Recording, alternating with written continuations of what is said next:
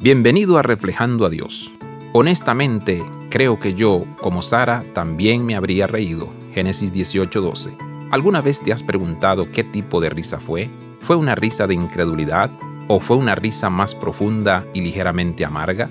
Después de todo este tiempo, ahora tienes que estar bromeando. Tiendo a pensar que fue lo último. A veces el tiempo de Dios no se siente perfecto Mira cómo Dios le responde, ¿acaso hay algo imposible para el Señor? Génesis 18:14. ¿Habrá alguien en el planeta que no necesite escuchar esas palabras en este momento? La historia de Abraham y Sara nos recuerda que Dios está en control y que Dios está presente en toda nuestra historia.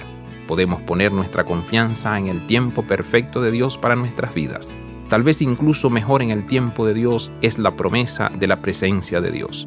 Dios le promete regresar en el momento señalado el próximo año. Esta historia nos deja con el fuerte sentido de que Dios quiere cumplir cada promesa que nos ha dado. Escudriña las escrituras en busca de la promesa de Dios para ti hoy. Abraza la vida de santidad. Visita reflejandoadios.com.